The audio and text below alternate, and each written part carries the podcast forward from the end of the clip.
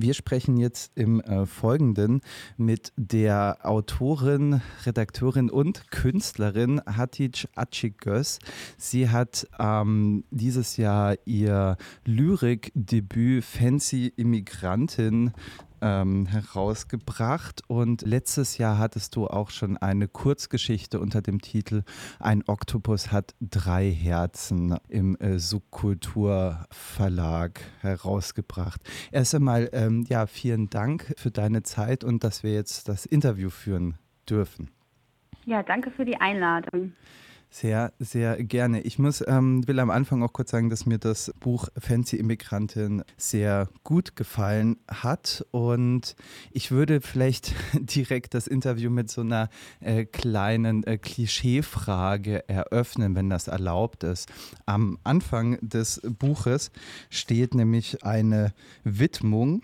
Dieses Buch geht an zwei Lehrerinnen und ähm, gute Lehrkräfte können bekanntlich Kindern ja neue Perspektiven eröffnen. Wenn ich dich äh, fragen darf, so wie war das denn bei dir? Und also jetzt kommt die Klischeefrage, wie bist du denn zum Schreiben gekommen?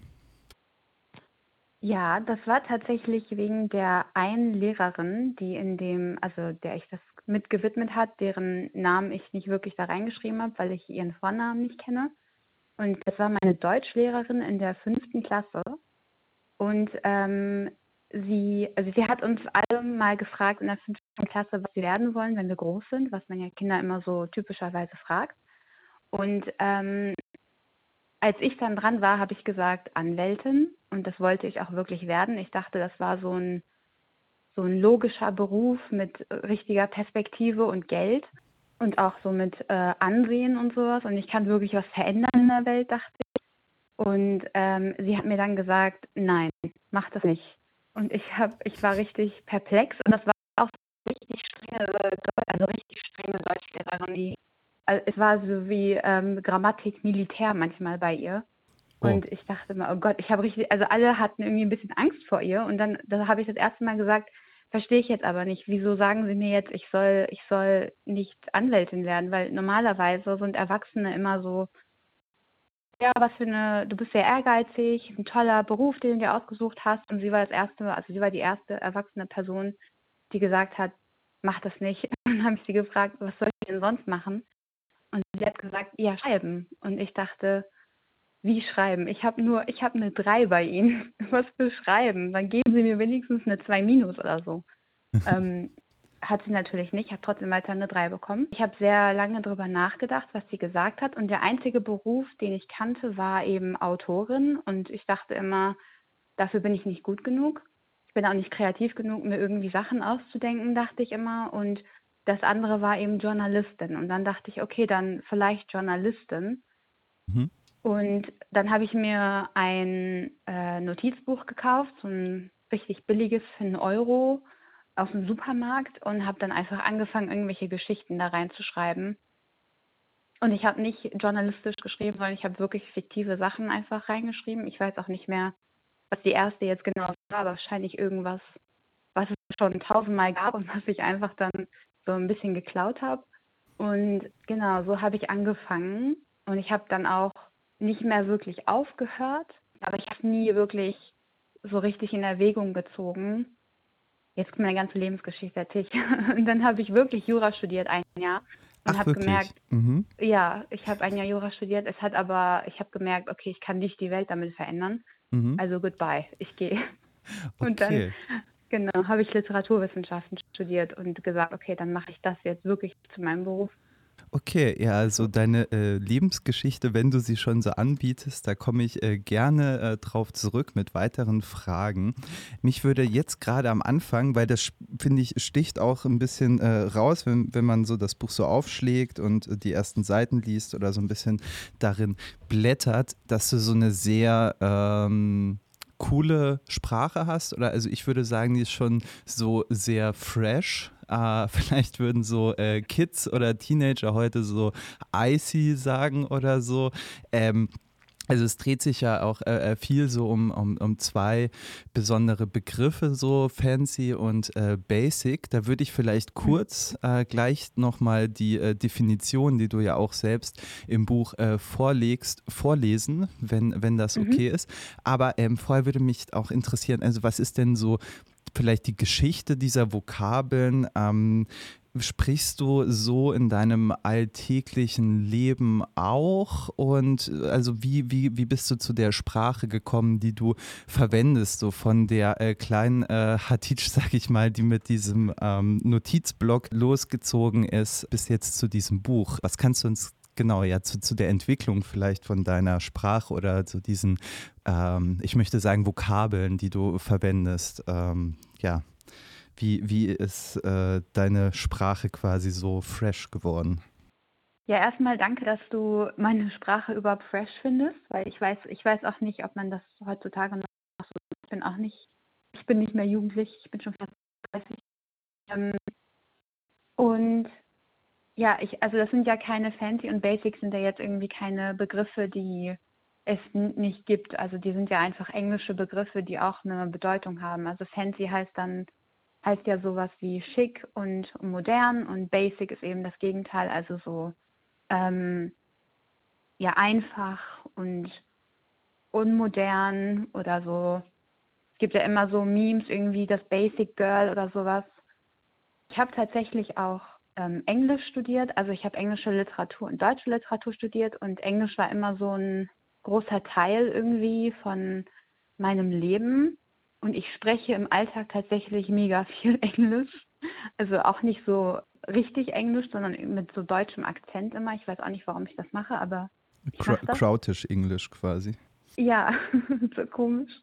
Ich rutsche irgendwie da immer rein. Ich weiß auch nicht, warum. Also, es ist eigentlich ein bisschen komisch. Immer wenn ich schreibe, tauchen da auch sehr viele englische Begriffe auf. Und so ein bisschen habe ich dann angefangen, das einfach zu mischen und zu akzeptieren, dass das jetzt eben so meine Sprache ist. Und aber zu den Begriffen Fancy und Basic in diesem Buch bin ich gekommen, weil die Literaturzeitschrift Der Schnipsel hatte eine Ausschreibung und die haben gesagt, also die, in der Ausschreibung ging es um Barrieren und Räume und ich habe überlegt, welche Räume es bei mir gibt, die irgendwie was Besonderes waren in meinem Leben. Mhm. Und ähm, genau, in dem Buch gibt es ja ein, ein Gedicht, das heißt Fancy Schmancy Immigrants. Und da geht es eben um so einen Raum, der fancy ist, also wo meine Eltern nur ihre, ihre besten Sachen präsentiert haben und ähm, eben für Gäste ein Bild aufgezogen haben, was nicht unbedingt der Realität entsprach, damit sie eben so, ähm, ja, damit sie lenken konnten, was andere Leute über sie denken. Und ja, da bin ich erstmal auf Fancy gekommen und dann habe ich überlegt für das Konzept des Buches, damit das natürlich auch irgendwie so ein bisschen vermarktbar wird, habe ich überlegt, was so der Gegenbegriff zu Fancy wäre und da ist mir dann Basic natürlich eingefallen und dann habe ich einfach diese beiden Begriffe für das Buch neu definiert. Und diese Definition würde ich jetzt mit deinem Einverständnis mal kurz äh, vorlesen. Ja, gerne. Ein paar Definitionen fürs Verständnis. Fancy, Adjektiv, bildungssprachlich. Bedeutung, modern, oft migrationshintergründig, Allies. Beispiele. Hatice ist eine fancy Immigrantin. Das Dantel auf deinem Fernseher ist besonders fancy. Dann ähm, lasse ich kurz was aus. Basic.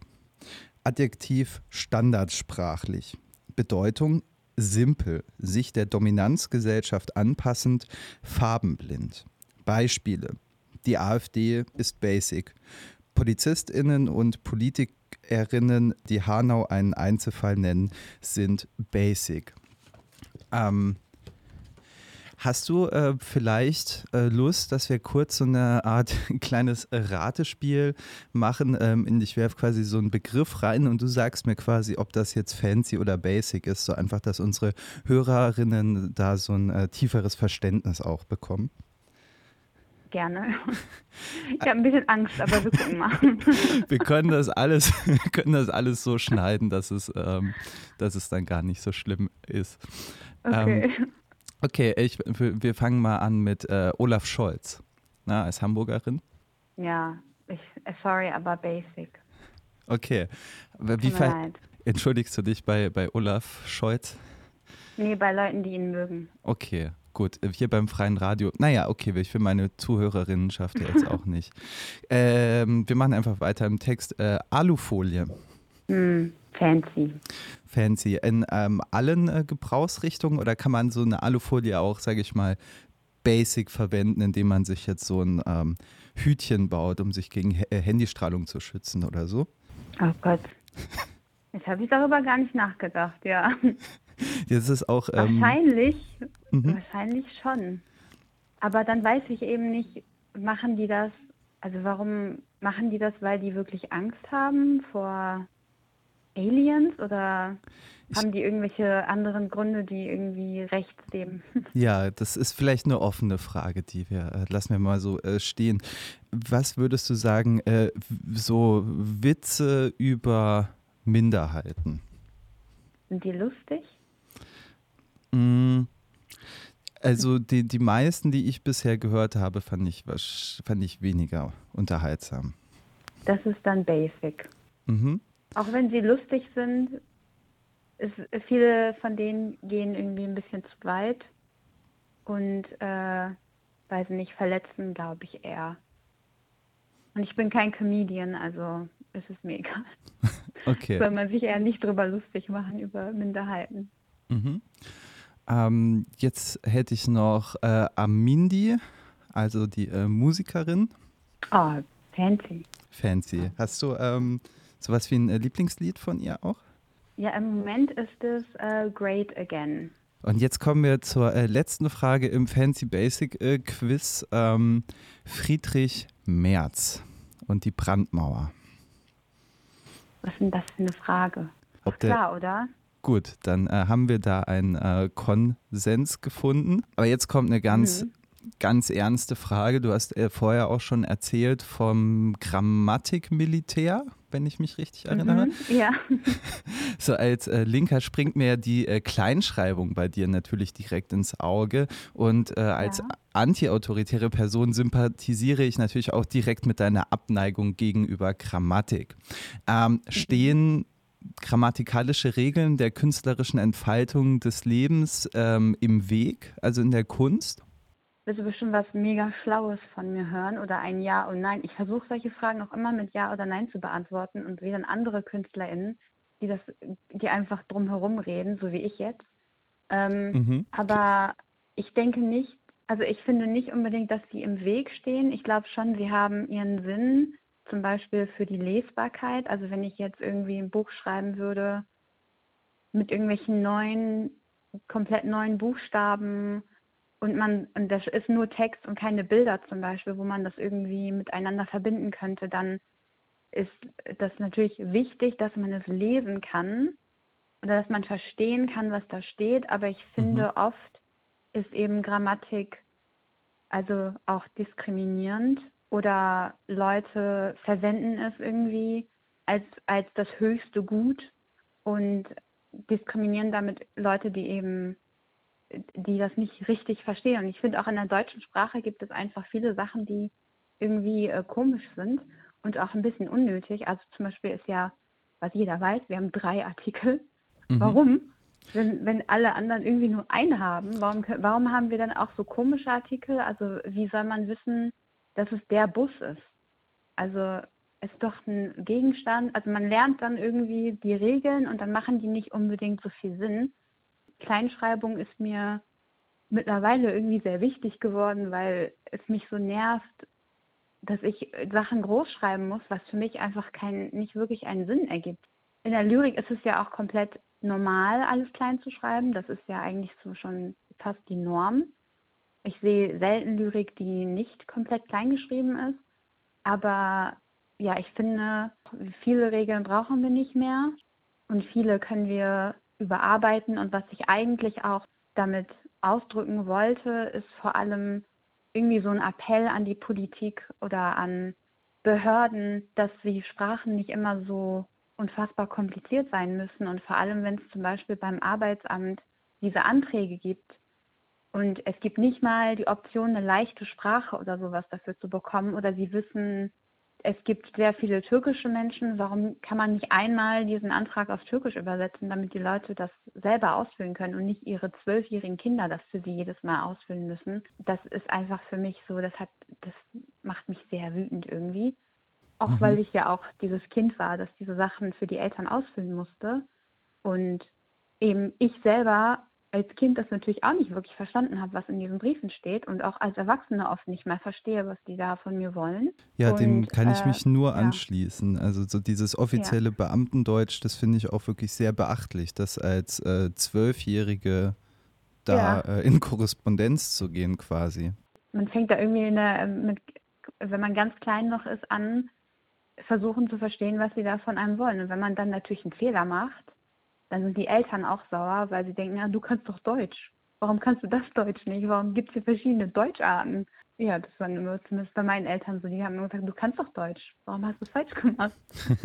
Und ich dann, Mama, ich verstehe nicht, was sie hier wollen von mir danke für so diesen ähm, autobiografischen Einblick auch. Sprache kann ja auch zu so einer Art Waffe oder, sage ich mal, einem Unterscheidungsmerkmal sein von denen, die es dann eben richtig äh, gut machen. Genau. Und, und also ich habe mir gerade so äh, jemanden ausgedacht, ein äh, Germanistikstudent, ähm, der hat den einen Fehler in äh, deinem Buch gefunden und was würdest du dem denn mit auf den Weg gehen, wenn da jetzt äh, jemand, na, stell dir mal vor, da kommt jetzt so ein äh, Germanistikstudent und sagt, äh, hey, Hatice, da auf Seite 35, dieser eine Fehler.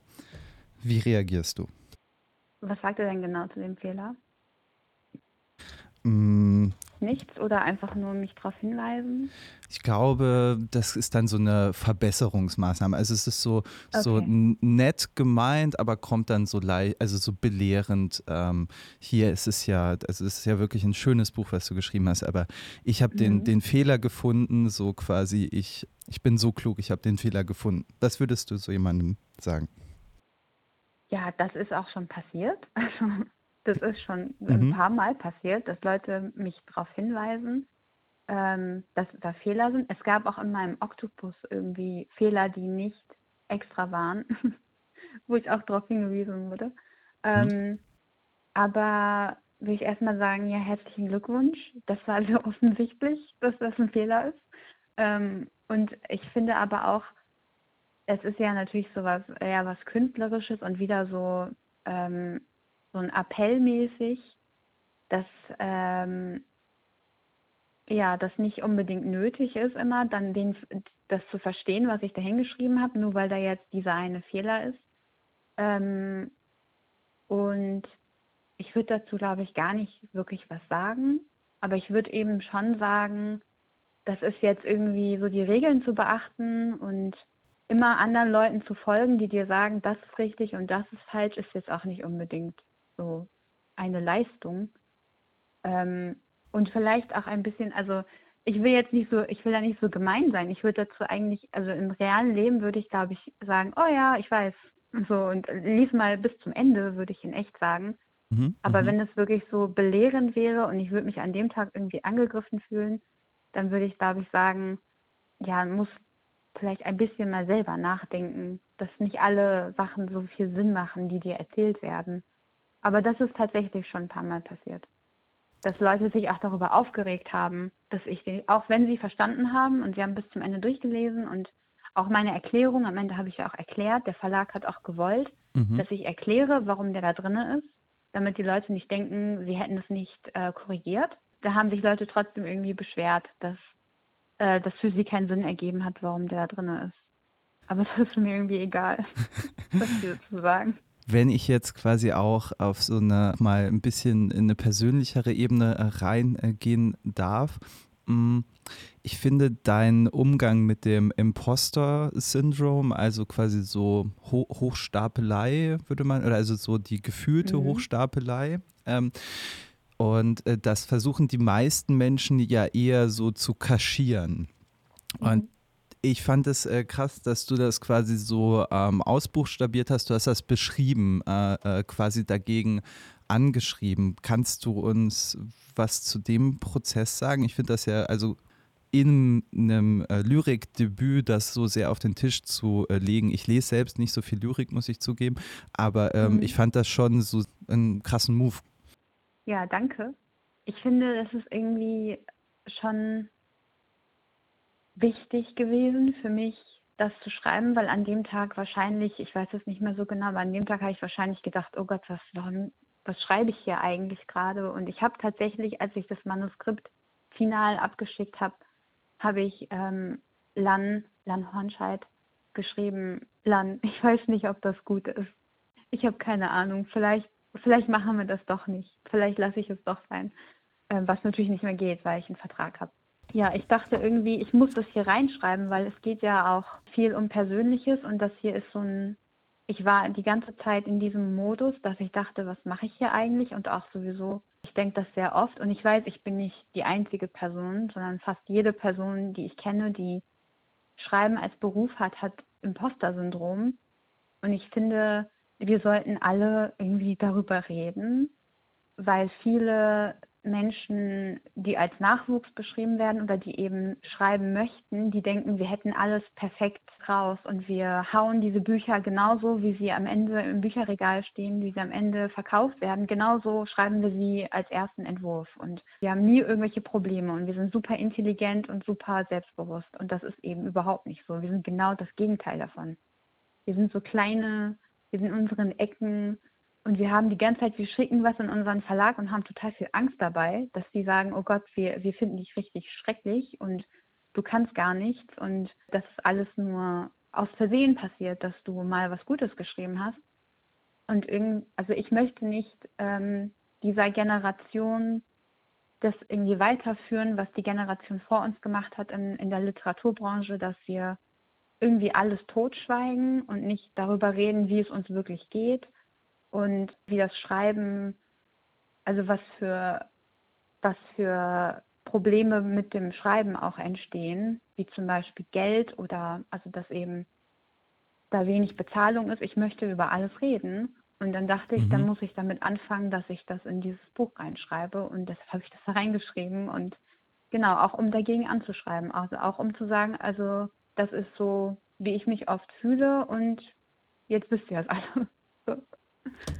Ja, fand ich äh, mega stark. Ne? Es geht ja quasi, du deutest ja dann auch so eine finde ich, sehr selbstbewusste Lösung oder so eine Art Gegenwehr ähm, gegen dieses Gefühl an. Ich will jetzt quasi mhm. auch da mhm. gar nicht zu viel vorwegnehmen, weil die Leute sollen ja quasi eher äh, Lust auf ja. dein Buch kriegen, als jetzt den ganzen Inhalt äh, vorgesetzt zu bekommen von mir. Aber mich würde quasi in dem Kontext auch noch sehr interessieren, ähm, kannst du allen Problemen so mit Papier und äh, Stift begegnen? Meine persönlichen Probleme wahrscheinlich schon. Ähm, aber so strukturelle Probleme kann ich auch schreiben und schreibe ich auch, aber ich kann, ich habe oft das Gefühl, da bin ich total ohnmächtig, da kann ich so viel schreiben, wie ich will. Und die Innenministerin wird trotzdem irgendwelche komischen Sachen sagen und ähm, neue Gesetze einführen, die die AfD einführen würde und ich kann überhaupt nichts tun. Also es ist so, persönlich mhm. kann ich irgendwie alles mir von der Seele schreiben oder meine Wut rauslassen, aber ich kann nicht ähm, Sachen ändern, die strukturell bedingt sind. Mhm. Auf diese äh, strukturell gesellschaftliche Ebene ähm, würde ich gerne gleich ähm, noch kommen. Mhm. Mich würde vorher noch an diesem Punkt interessieren äh, oder was ich gerne noch sagen würde, so ich finde, teilweise lesen sich die Texte so, ich weiß nicht, so wie A New Generation zum Beispiel, lesen sich so ähm, wie ein Fluss, der sich aus deinem Innersten so seinen äh, Weg sucht. Und das finde ich, macht auf jeden Fall was mit dem Leser, der Leserin. Ähm, wenn wir gerade noch so über diese dunkle Seite auch gesprochen haben, kennst du überhaupt sowas wie äh, Schreibblockaden? Ja, natürlich. wie, wie, wie gehst natürlich du da? Natürlich habe ich mhm. Schreibblockaden. Mhm. Ähm, also wenn ich schreibe, ich habe natürlich Schreibblockaden. Ähm, ich habe sogar ganz lange jetzt vor kurzem noch eine Schreibblockade gehabt, weil ich schreibe eigentlich gerade eine Novelle, aber ich schreibe gar nicht richtig weiter, weil ich immer das Gefühl habe, die Leute, also wenn ich jetzt einen Satz schreibe, dann wird wieder gesagt, ähm, dann kommt wieder irgendwie dieser Kommentar und dann kommt wieder dieser Kommentar und dann kommt wieder eine Person nach der Lesung und sagt mir wieder dies und jenes und mhm. ähm, deshalb habe ich immer, also ich habe einfach zu viele, zu viel über die Person, die es am Ende lesen wird, nachgedacht und nicht über was ich sagen möchte. Ähm, Ach krass, du antizipierst aber, quasi schon, wie dein genau. Publikum. Mhm. Ja, sehr spannend. Ja, das ist echt nicht, äh, nicht so gut. Ähm, das bringt nichts. Und ähm, genau, ich versuche irgendwie da dem zu entgehen, was dann wieder gesagt wird oder dass es wieder alles politisch gelesen wird, auch wenn ich es vielleicht gar nicht so gemeint habe. Aber das ist jetzt eben so, wie es bei mir sein wird und ich kann dem auch nicht wirklich entgehen, weil das eben sehr viel, also mich persönlich unfassbar viel beschäftigt und ich kann nicht, ähm, ich kann nicht nichts dazu sagen. Mhm. Und mhm. ähm, also wird das eh immer weiterkommen und ich vergleiche mich auch unfassbar viel mit anderen Leuten, die es irgendwie kommerziell geschafft haben. Das habe ich ja noch nicht. Und werde ich vielleicht auch nie, weiß ich nicht. Ähm, aber ich habe jetzt in, letzter Zeit irgendwie versucht einzusehen, dass das irgendwie nichts bringt und mache es dann immer wieder. Ich versuche dann irgendwie so rational mit mir zu denken, okay, die Person hat es geschafft, weil die hat ja auch woanders angefangen als du. Oder die hatte Eltern, die hat, hat die schon zu irgendeiner Lesung gebracht und du wusstest nicht mal, was eine Lesung wirklich ist, als du jung warst. Du warst beschäftigt mit diesen Papieren, also du mhm. kannst ja nicht schon da sein. Und ähm, genau, das dauert dann aber natürlich so eine Zeit, ähm, bis das weg ist und dann, ich kann es mir auch nicht leisten, nicht zu schreiben. Also ich muss einfach oft dann trotzdem irgendwelche Artikel schreiben oder ähm, eben die, die Sachen machen, um zu überleben. Also kann ich es mir auch nicht unbedingt leisten. Und dann mache ich oft irgendwelche Aufgaben, also Schreibaufgaben und sage mir, okay, ich schreibe jetzt irgendwie eine ganze, eine Liste mit allem, was mir gerade Angst macht oder mit, mit dem, was mich gerade so beschäftigt und ich schreibe es erstmal auf und dann ist es raus aus meinem Kopf und ich kann es vor mir sehen und dann irgendwie sehen, dass es alles sinnlos ist. Und ich muss da jetzt keine Angst haben und ich kann dann anfangen, das Eigentliche zu schreiben. Es funktioniert aber auch nicht immer. Also ganz oft warte ich irgendwie einfach ab, dass es weggeht. Okay. Oder die Deadline rückt so nah, ich muss jetzt. Also ja, ja. wer, wer, wer kennt es äh, nicht? Wahrscheinlich äh, jeder, jede Studentin ja. kennt diese Deadline, die dann einen doch ein bisschen produktiver macht noch. Danke auf jeden Fall für die Antwort. Ich würde ähm, später auch noch so ein bisschen auf diese äh, Schreiben als Verarbeitungsstrategie äh, hinaus. Jetzt würde mich so interessieren, ähm, du sagst ja, das äh, Buch ist autobiografisch. Es ist, würde ich sagen, von Reflexionen über so Identitätskonflikte äh, durchzogen. Wenn ich dich fragen darf, was würdest du denn jungen Fancies mit auf den Weg gehen, die aufgrund von einer, ja, wie auch immer gearteten äh, Differenz Tendenz so zur Basic-Mehrheitsgesellschaft, zu Zweifel an sich und dem, was sie tun oder tun wollen, ähm, haben? Ich glaube, es ist ganz wichtig zu wissen, dass nicht immer alles so deine Schuld ist. Also vieles ist wirklich strukturell und das sieht man am Anfang einfach gar nicht. Also ich habe sehr lange gebraucht, bis ich verstanden habe, viele Sachen, die irgendwie ein Problem für mich sind, sind für viele Leute in meinem Alter, die weiß sind, irgendwie gar kein Problem und die haben gar keine Angst, irgendwie zum Arzt zu gehen. Die haben keine Angst vor Wohnungsbesichtigungen oder vor Jobinterviews. Die haben da, die denken, ach, das wird schon irgendwie, weil es für die immer irgendwie wird. Und mhm. bei uns ist es dann oft so, du kann, du rechnest irgendwie nicht damit, dass jemand jetzt irgendwie ähm, deine Wurzeln anspricht oder schon alleine, wenn die anfangen mit deinen Namen ganz falsch auszusprechen und nicht mehr zu fragen, wie man den ausspricht oder nicht mal irgendein Interesse daran zu haben oder immer wieder dieses Othering zu erleben, ist oft nicht unsere Schuld, sondern eben strukturell bedingt. Und ich glaube, es ist sehr wichtig zu wissen, vieles sind nicht irgendwie unsere Skills oder dass wir irgendwie nicht intelligent genug wären oder ähm, dass wir nicht deutsch genug sind oder sonst irgendwas, sondern es ist wirklich, wie die Welt im Moment funktioniert. Also es sind die Machtstrukturen.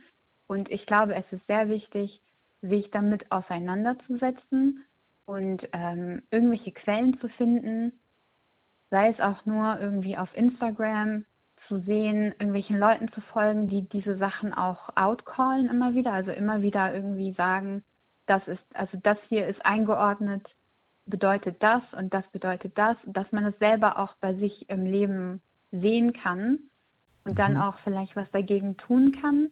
Und was ich auch ganz wichtig finde, ist nicht immer denken, man kann nichts machen. Also zum Beispiel viele gehen irgendwie nicht wählen. Bitte mhm. nicht machen. Geht bitte wählen. Darf ich kurz fragen, ähm, wenn du sagst, so äh, zwei, drei äh, Quellen sich suchen, ja. hast du Lust, äh, da konkret was rauszuhauen? Quellen, man könnte zum Beispiel auf Social Media gibt es ja jede Zeitung, die hat jetzt auch irgendwie einen TikTok und einen Instagram-Account und äh, machen da eigentlich ja ganz okayen Content. Und da kann man dann meistens auch direkt ähm, auf den Link klicken, wo dann ein, wo der Artikel dann ist. Also auf jeden Fall zum Beispiel linke Zeitung, die Taz, da kann man folgen. Da steht auch jetzt nicht immer Perfektes drin, aber da gibt es immer wieder Artikel, die politisch einordnen. Ähm, und je nachdem, wofür man sich interessiert, kann man da auch auf jeden Fall was finden. Ähm, der Freitag, da kann man immer folgen. Und ansonsten ähm, Menschen, denen man folgen kann, da gibt es äh, auf Instagram Hamidala. Mhm. Die macht immer wieder aufmerksam auf äh, bestimmte Sachen, die in Deutschland vor allem passieren und auch auf politische Sachen und auch eine Person, die macht äh, Content zu ableistischen Themen, ist Way of Catherine oder Way of Katrin. So heißt sie auf Instagram. Und dann gibt es auch noch äh, Little Feminist Blog. Ähm, die macht auch immer wieder, also eigentlich zu fast allen Themen, aber hauptsächlich feministische Themen, da kann man immer fündig werden. Aber wie gesagt, wenn man einfach Zeitung folgt, die Links sind bitte nicht der Bild oder so folgen, ähm, dann kann man immer wieder, die posten da immer ihre Artikel und dann kann man die Sachen, die einen interessieren, kann man dann einfach den langen Artikel lesen und dann ist man schon etwas schlauer. Mhm, okay, danke für die äh, lange Antwort. Ich würde gerne noch fragen, ne, du schreibst ja, dass dein Buch politisch ist. Und das schließt ja. jetzt, glaube ich, auch daran an, ähm, was du schon gesagt hast. Ähm, inwieweit sind denn die Erfahrungen von so, ich sag mal, mehrfach marginalisierten Menschen politisch und vielleicht auch die Gegenfrage, unter welchen Umständen könnten sie denn unpolitisch sein, einfach die Erfahrung von einem Individuum? Ja, ich habe über diese Frage sehr lange nachgedacht tatsächlich und irgendwie immer noch keine richtige Antwort gefunden. Weil politisch sind die Sachen so natürlich, weil ähm, wir sterben, wir werden ermordet von Nazis und irgendwelche PolitikerInnen dürfen über unser Leben bestimmen und dürfen ähm, sagen, wer abgeschoben wird und wer nicht. Das wird voll das depressive Interview hier. Es tut mir leid. Aber die dürfen, nee, das ist ja meine Schuld. Ich habe so ein depressives Buch geschrieben. Die dürfen über unser Leben bestimmen, darüber, was wir mit unserem Körper machen, was wir zeigen und ähm, wie lange wir leben wirklich. Und deshalb sind unsere Leben einfach etwas politischer, weil weiße, nicht marginalisierte deutsche, so cis-hetero Menschen können, können oft einfach weggucken, weil, weil viele Dinge sind nicht gegen sie gerichtet. Ähm, oder die attackieren nicht sie, wenn sie sich nicht äh, irgendwie links positionieren, dann werden die auch immer attackiert, aber ähm, nicht einfach, weil sie, weil sie einen Hijab tragen oder weil ihre Haut eine Hautfarbe hat, die irgendeinem Typen nicht gefällt, also irgendeinem Nazi nicht gefällt.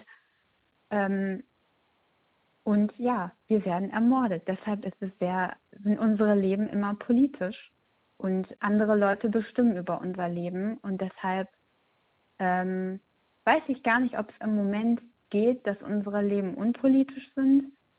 Ich glaube, dafür ähm, brauchen wir noch sehr viel mehr Zeit leider oder einfach ein komplett, komplett anderes System. Das brauchen wir sowieso für alle.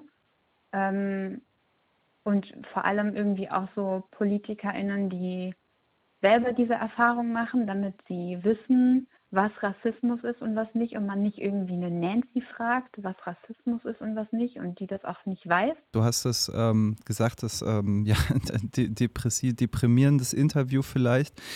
Ähm, und ich glaube, da können wir auch äh, jetzt die, also die, finde ich richtig, harten Sachen in Angriff nehmen. Du hast einen Text zum rassistischen Terroranschlag in äh, Hanau geschrieben. Mhm. Und ich fand, äh, der hat auch herausgestochen, weil du über die Assoziationen, die du mit den Namen der ermordeten Fancies hast, äh, schreibst. Also beziehungsweise wenn du zum Beispiel jemanden mit demselben Namen äh, kanntest, glaubst du, und äh, das ist wirklich eine Frage, die ich persönlich sehr traurig finde. Glaubst du, die äh, gesamtdeutsche Anteilnahme wäre höher gewesen, wenn eine oder einer oder mehrere der Ermordeten nicht äh, Hamza, Kaloyan, Mercedes, äh, Fatih, sondern vielleicht Peter, Klaus oder Barbara geheißen hätten? Oder vielleicht, wenn die Basics in unserer Gesellschaft mehr Freundschaften zu äh, Mercedeses, Siddats, Willis, Ferhats, Gökans oder Saids führen würden? Also würde das hätte, hätte das quasi eine ähm, höhere Anteilnahme bedeutet, wenn es da mehr äh, Verbindungen gegeben hätte? Ja, das ist einfach, ja, das ist die Antwort. Ähm, und ich habe das ja auch in einem anderen Text so ein bisschen geschrieben. Also ich habe ja noch einen Text über Dylan, das junge Mädchen, das verprügelt wurde von mhm. weißen Erwachsenen. Ich glaube, die waren alle weiß. Mhm. Sie hat einfach nur die Leute darauf hingewiesen, dass sie, dass sie eine Maske tragen sollen. Mhm. Und das war noch, ich glaube, 2021, glaube ich, war das. Steht in meinem Buch. Also mhm. da steht das genaue Datum drin. Lässt sich alles ähm, nachlesen, ja. Genau. Und da habe ich eben genau das, diese Frage mir gestellt und gesagt, ähm, wären, wäre Dilan eben nicht eine Dilan, dann hätten die Leute mehr Empathie gehabt, dann hätten sie ihr mhm. auch geholfen und es wäre in Hanau genau das gleiche gewesen. Also wäre das nicht in der Shisha-Bar passiert, sondern irgendwie in einem Biergarten, dann wäre das ganz anders gelaufen. Dann wäre vielleicht auch niemand gestorben. Ähm, es gibt ja auch, also da wird ja auch sehr viel, ähm, naja, zumindest da werden ja Versuche unternommen, dass es richtig untersucht wird mal, was da genau passiert ist. Und da ist ja auch irgendwie ähm, bei rausgekommen, dass so, eine, ähm, so ein Exit ähm, mhm. gesperrt war, weil äh, die Polizei und das Ordnungsamt anscheinend dachten, dass man da viel Drogen handeln würde und deshalb haben sie diesen Ausgang gesperrt, der aber eigentlich nötig gewesen wäre, dass die Leute da ja ähm, fliehen können. Mhm. Und dann konnten sie nicht fliehen und dann mussten sie aus dem Ausgang und ähm, ja, sind dabei eben diese Leute gestorben. Und natürlich wäre alles anders, wenn ähm, die anders gehießen hätten. Dann wäre es auch medial mehr erfasst worden und dann ähm, gäbe es auch mehr Aufarbeitungsarbeit. Und ich, dazu will ich auch noch irgendwie sagen, dass ich irgendwie das sehr ähm, echt ekelhaft irgendwie finde, wie Nancy, heißt sie Nancy Faeser, spricht man mhm. den Namen so aus? Ja, ja, Faeser. Ja, ich finde mhm. Ja, ich finde das richtig eklig, dass sie da mit den Leuten posiert auf den Fotos und so die Hand hält von den, von den Eltern, von den Ermordeten, aber dann irgendwie so Sachen fordert wie Abschiebung und das nicht wirklich aufarbeitet und da nicht weiterhilft. Und dann als diese, es gab auch einen Fall, ich glaube auch vor einem Jahr, wo eine Familie zu Hause angegriffen wurde, weil der Vater irgendeine Strafe nicht bezahlt hat und dann ähm, hat die Polizei ihn auch beleidigt währenddessen, also rassistisch beleidigt. Und dann wurde sie gefragt, ähm, ob das rassistisch war. Und sie hat gesagt, nein, das war kein Rassismus. Und äh, warum wurde sie überhaupt gefragt? Also ich mag sie halt einfach gar nicht und ähm, ich finde echt, die sollte sich schämen. Mhm. Und das wollte ich irgendwie jetzt mal sagen. Nancy, schäm dich. So. Also geht gar nicht. Gut, ähm, ja, danke. Ich finde bei dieser äh, Hanau-Geschichte auch also wirklich krass, dass jetzt der äh, Vater des äh, Terroristen, der dort die Menschen getötet hat, die äh, Hinterbliebenen auch ja. immer noch äh, gänget und da ja. ähm, entsteht auch bei mir so eine Art Vertrauensproblem, sage ich mal, so in die Rechtsstaatlichkeit der äh, BRD mhm. oder so diese Möglichkeit als Gesellschaft friedlich zusammenzuleben. Ähm, ja. Ich versuche gerade auch so eine kleine Überleitung äh, zu bauen. Du hast ja mit äh, Deutschland auch schon äh, länger ein äh, Vertrauensproblem. Ähm, wie hat sich das entwickelt? Du beschreibst das in dem Text, ähm, Deutschland gave me trust issues. Was kannst du uns dazu erzählen? Wie hat sich, woher kommt dieses Vertrauensproblem und wie hat sich das weiterentwickelt? Ja, das steht in dem Text, kann man lesen. Da mhm. steht alles genau aufgelistet. Ja, also es hat eben schon, es ist ja auch, wie mein Buch so ein bisschen aufgebaut ist, so ich habe da Bilder drin von mir, die ich bestimmt irgendwann bereuen werde, dass ich Kinderbilder reingemacht habe. Aber da sind eben so Bilder, wie ich aufwachse und ähm, immer wieder merke ich, ich bin irgendwie anders oder also weiße Menschen in der Schule vertrauen mir irgendwie nicht und ich weiß nicht warum. Und ähm, also eins kann ich ja, das erste, was da in diesem Text vorkommt, ist eben, dass meine, mhm. meine Mathelehrerin denkt, ich hätte ihr Lösungsbuch geklaut. Und äh, ich war damals richtig geschockt, dass sie dachte, dass ich es geklaut habe, weil ich dachte, ich hasse Mathe. Ich will nicht mehr Mathe zu Hause haben, ich will gar kein Mathe mehr haben. Mhm. Warum soll ich das klauen?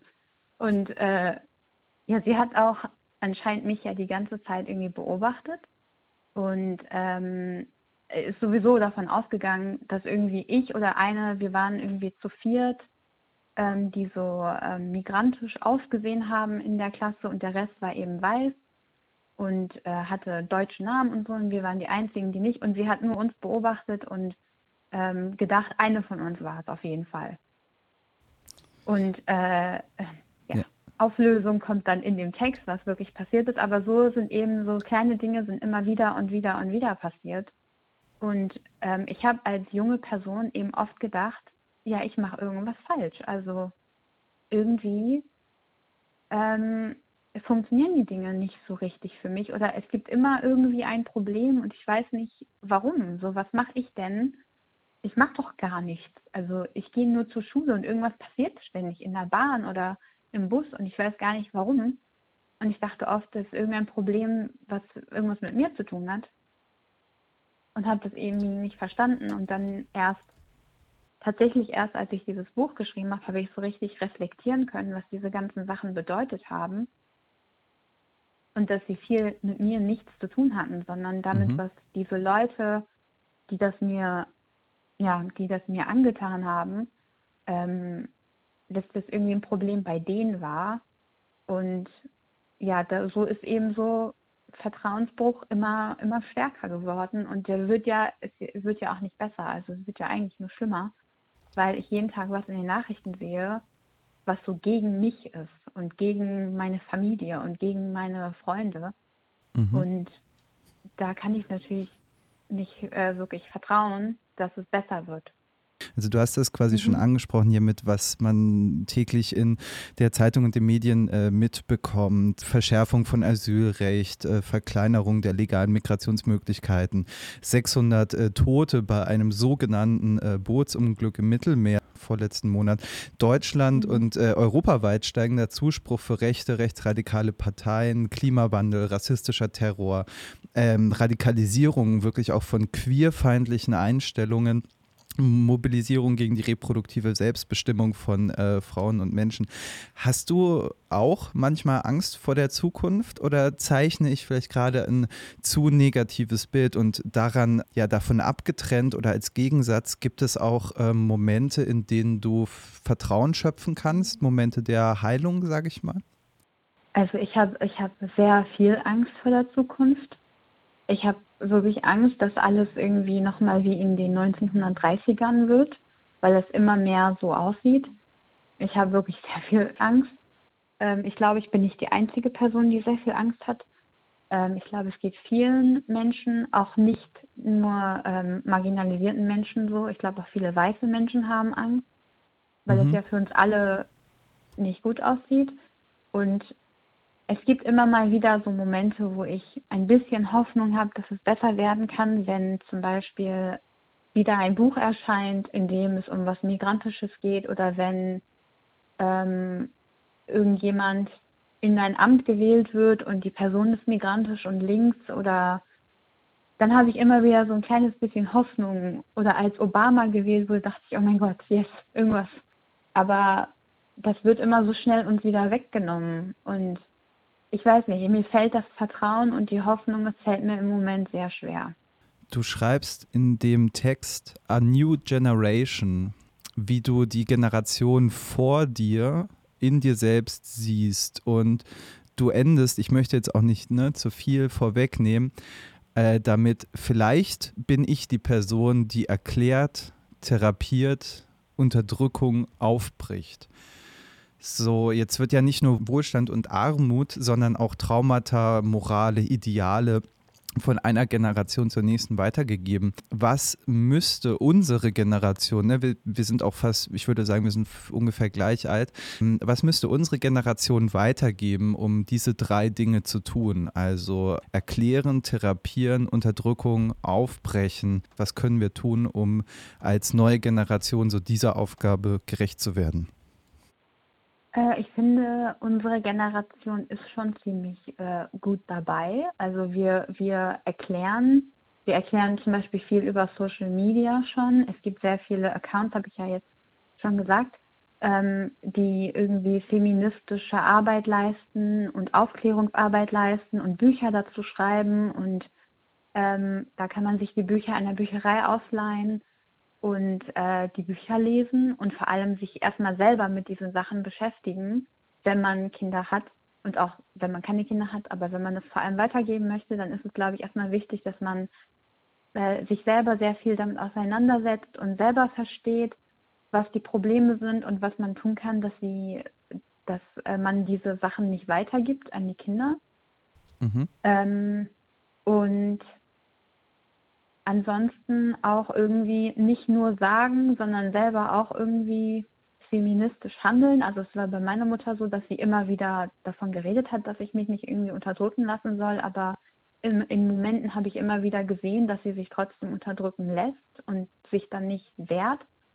Und ich glaube, das ist dann auch irgendwie so wichtig, wenn Kinder das mitbekommen, dass man sich wehrt und dass, dass man sich wehren darf und auch sagen darf, wenn man was nicht möchte also das wären so für mich wichtige Punkte irgendwie mal, dass man sich selbst damit beschäftigt und dann den mhm. Kindern auch irgendwie zeigt, du, kann, du darfst irgendwie deine eigenen Bedürfnisse aussprechen und ach ja, und natürlich ähm, in Therapie gehen. Das ist auch wichtig, wenn man das braucht. Wenn man weiß, man braucht es, dann sollte man in Therapie gehen. Mhm.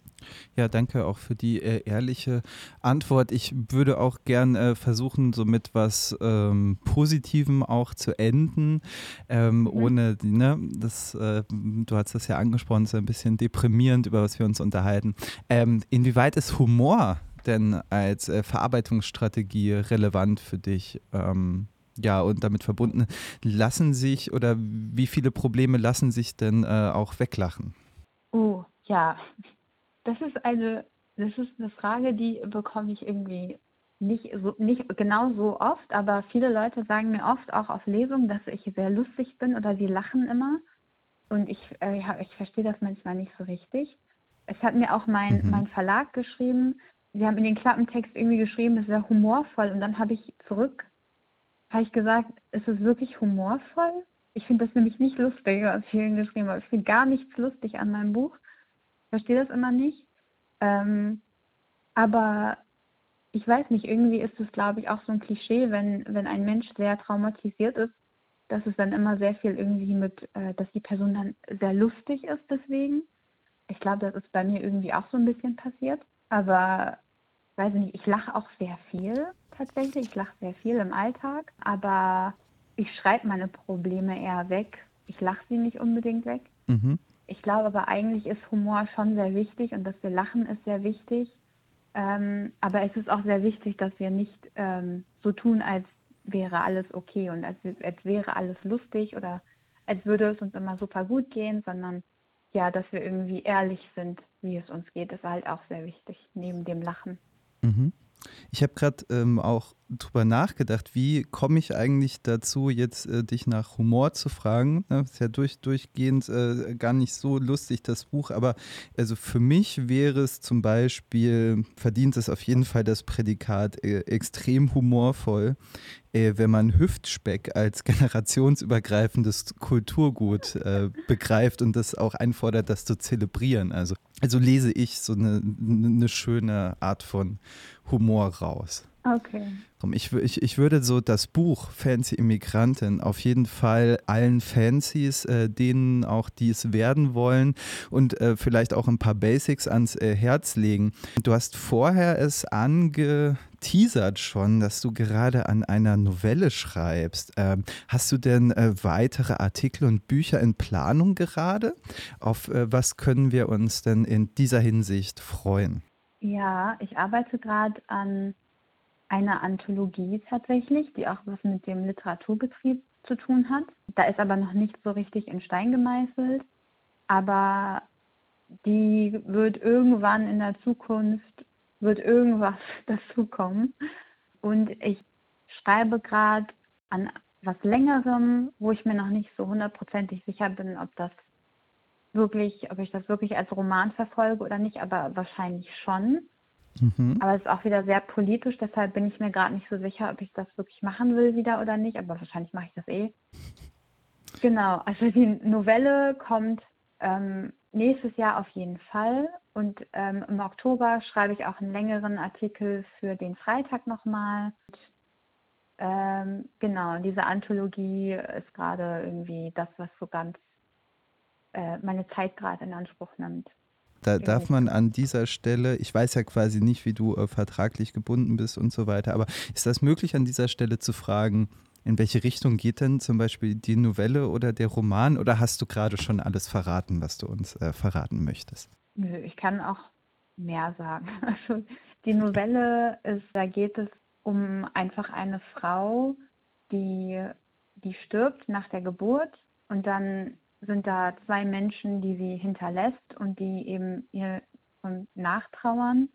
Und das basiert auf einer Kurzgeschichte, die im Hamburger Ziegel dieses Jahr erschienen ist. Genau, also wenn mhm. man die Geschichte lesen möchte, ist im Mayrisch Verlag erschienen.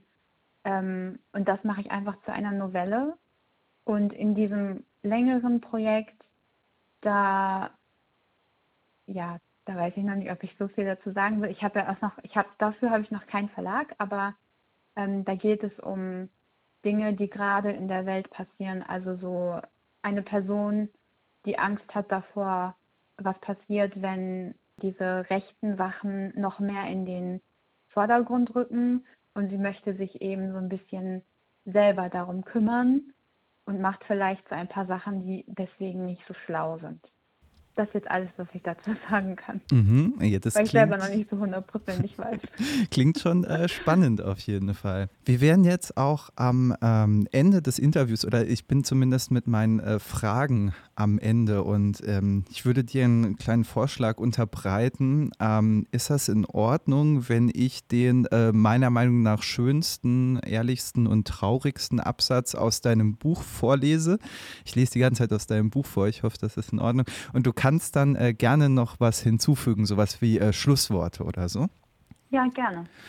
Ich glaube, das hat quasi keinen Titel, aber ist auf dem äh, 16.09.2022 äh, datiert, quasi wie so ein Tagebucheintrag. Und ich lese den letzten Absatz aus dem ähm, Kapitel oder ja. Alles, was ich habe, sind ein paar Wünsche. Ich wünschte, die Erde hätte einen Tag Pause, einen Tag Waffenstillstand, ein Tag ohne Depressionen, ein Tag ohne Anxiety, ein Tag ohne mein Gehirn, das ständig denken muss. Ich wünschte, wir könnten einen Tag mal menschlich sein. Aber schon das scheint utopisch. Ja, danke fürs Vorlesen. Das ist auch richtig schön, dass ich mal nicht selber vorlesen muss. Und ja, meine Schlussworte sind ähm, Danke für das Interview, danke für die Einladung, danke, dass ihr mein Buch lest und ähm, ich freue mich über alle Begegnungen und alle äh, Lesungen und alle Fragen und danke. Ich Nochmal. danke dir, dass du heute mit uns gesprochen hast.